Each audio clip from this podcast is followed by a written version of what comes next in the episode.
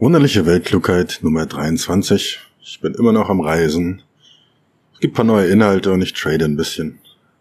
Und damit willkommen. Ich habe mich jetzt hier gerade auf den Balkon gesetzt. In Chiang Mai bin ich immer noch. Das war das Bierchen. Ich weiß nicht, ob ich die Hintergeräusche doll stören. Man hört hier bis in die Straßen und irgendwelche Grillen zirpen. Aber es ist gerade so abends um die Uhrzeit einfach mal extrem angenehm vom Klima.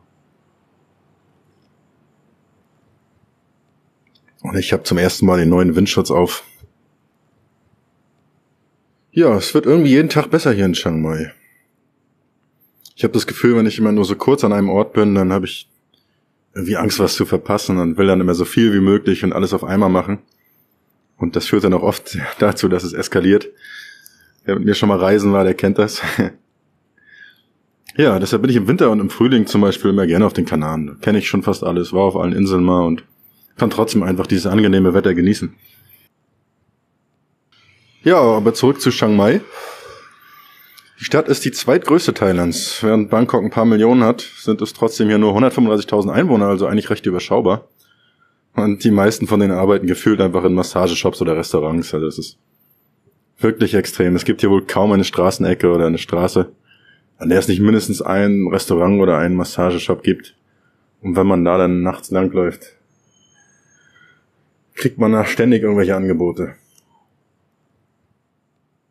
Der erste Tag hier, ja, da war ich ein bisschen frustriert, weil 0 Uhr alles zugemacht hat, aber mittlerweile habe ich da auch ein paar Clubs und Kneipen gefunden, die auch bis 4 oder 5 Uhr morgens auf sind, was ja eher meine Zeit ist. Und wenn ich jetzt hier nicht den Podcast machen würde, wäre ich wahrscheinlich auch wieder dort und es würde wieder weiter eskalieren.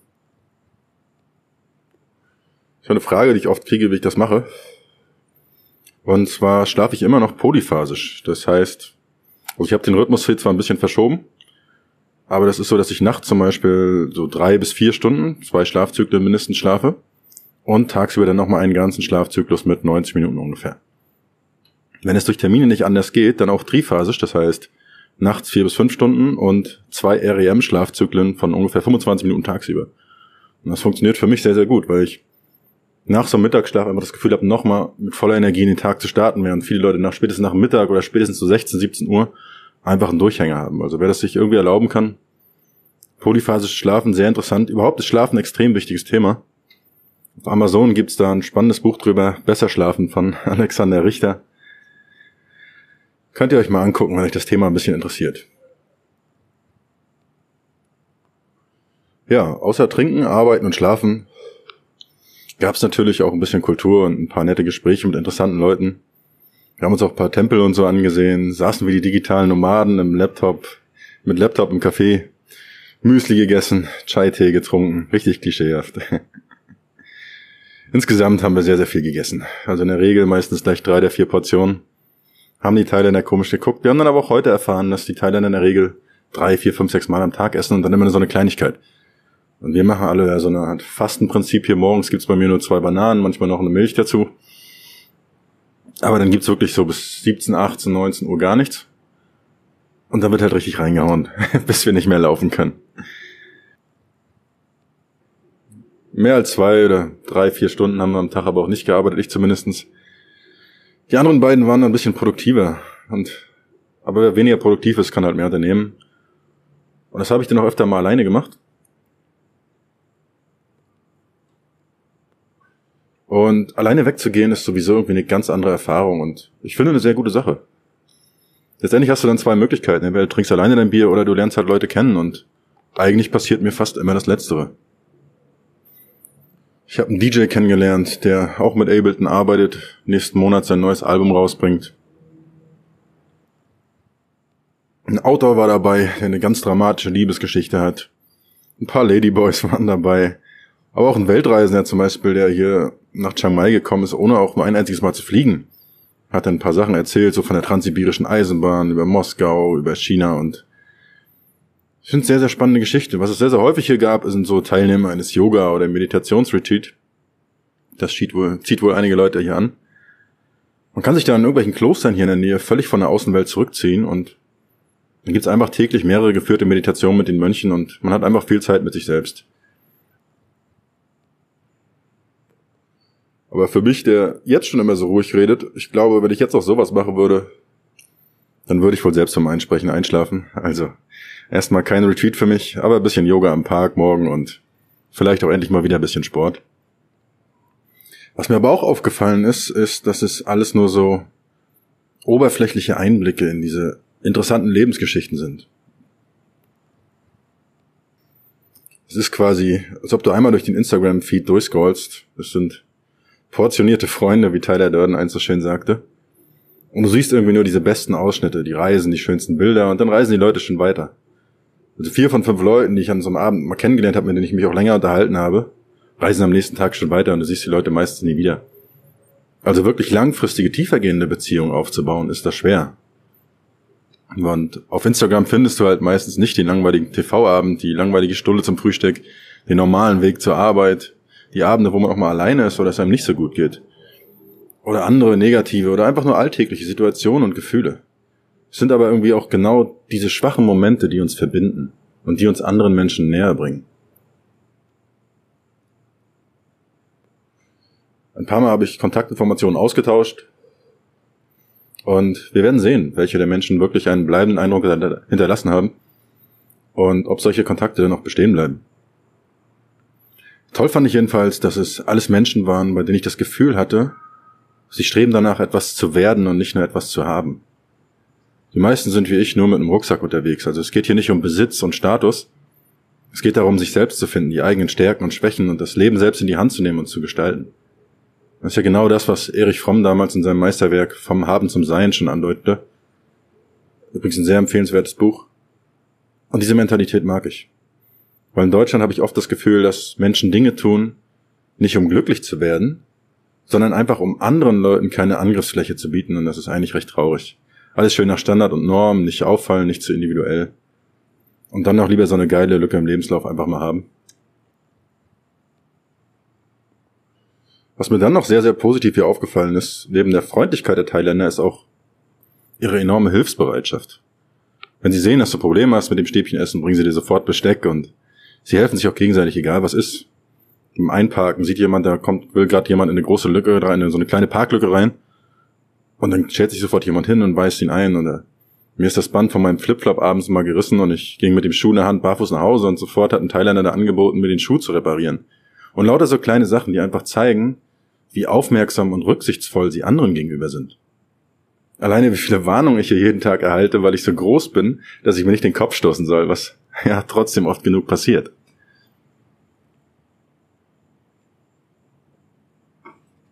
Und auch der Straßenverkehr, der zunächst so chaotisch wirkte, erscheint mir aktuell sogar sicherer als manche deutsche Stadt. Genau weil halt jeder so rücksichtsvoll ist und es ist ein Miteinander und nicht dieses Gegeneinander, wer der Schnellste ist.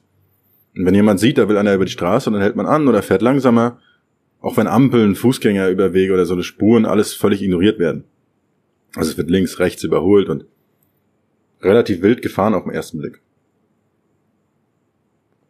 Ich habe trotzdem noch keinen einzigen Unfall gesehen oder irgendwelche Probleme. Und auch die Polizei sieht man hier eigentlich kaum. Es scheint also einfach zu funktionieren, auch ohne tausende Vorschriften wie bei uns zu Hause zum Beispiel.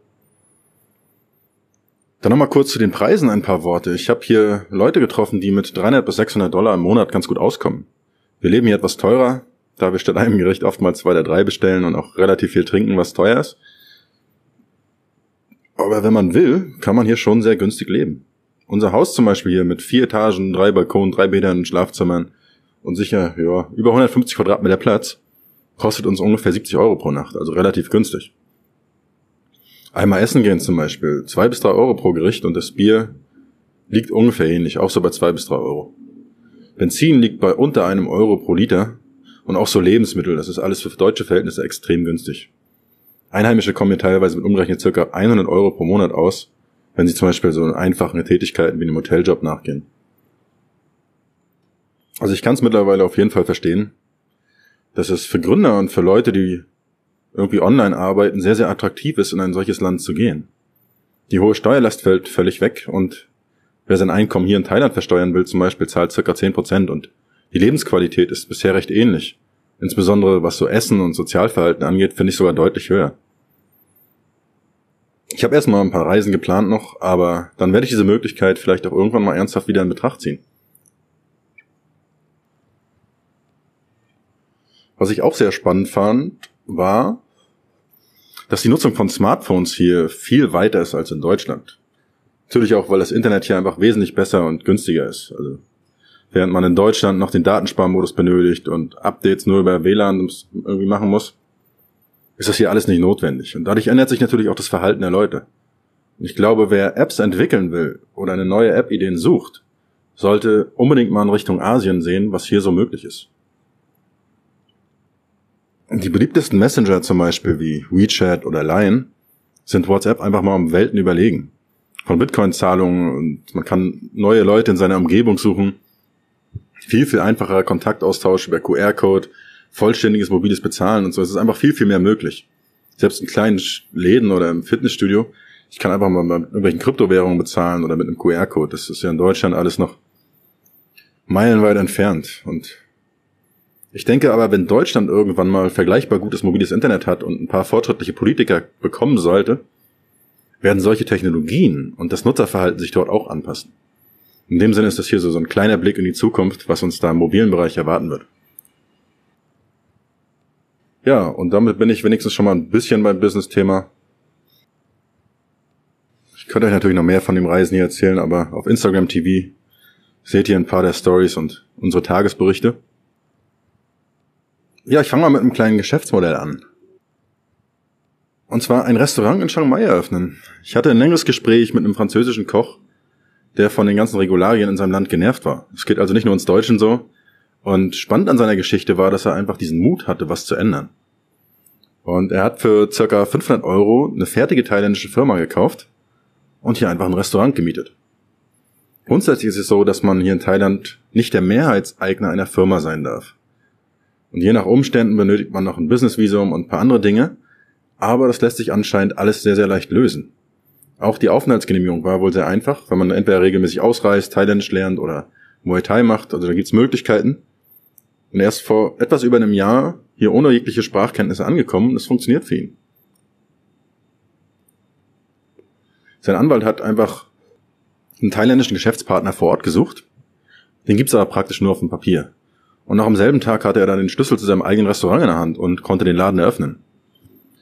Wenn man selbst eine neue Firma gründen will, ist das alles ein bisschen komplizierter, ein bisschen teurer. Also es würde ungefähr 27.000 Euro kosten und man müsste auf 50.000, knapp über 50.000 ansparen. Aber die ganze restliche Verwaltung ist im Vergleich zu Deutschland wohl sehr, sehr einfach und auch das Steuern zahlen und natürlich auch wieder viel, viel weniger Steuern. Es landet hier gerade ein Flugzeug.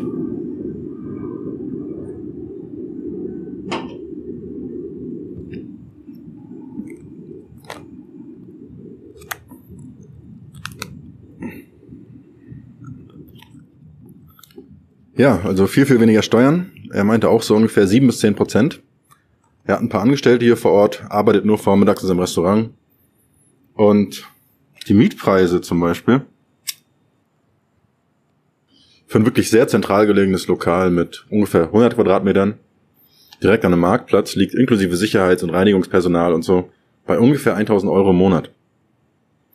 Die Löhne für die Leute, die er hier vor Ort hat, sind entsprechend gering. Also Mitarbeiter im Gastrobereich beginnen bei circa 300 Euro im Monat.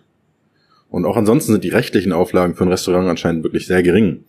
Was natürlich auch nicht verwundert, wenn man sich mal so die Streetfood-Wagen hier anguckt, die hier überall rumstehen. Die deutschen Lebensmittelkontrolleure würden wohl 99% der Läden hier einfach dicht machen. Ich habe aber trotzdem das Gefühl, dass es den meisten Menschen hier recht gut geht und ich denke, dass sie auch gesünder leben als viele Leute in Deutschland. Wir haben uns dann noch ein bisschen darüber unterhalten, wie man so ein Business so optimieren könnte, mit Hilfe von Google-Einträgen, Bewertungen, Webseite, SEO, Partnerschaften und so weiter. Ja, war auf jeden Fall spannendes Gespräch. Für mich wäre das wohl kein interessantes Geschäftsmodell. Aber wenn jemand von euch Lust hat auf Thailand und ein eigenes Restaurant, ist machbar. Und ich denke auch, ohne dauerhaft vor Ort zu sein. Also das kann man auch durchaus remote erledigen. Dann dazu, was bei mir im Online-Business so passiert ist. Ja, eigentlich gar nicht so viel. Also mein Fokus lag ja auch eher auf Urlaub und Land und Leute ein bisschen kennenlernen.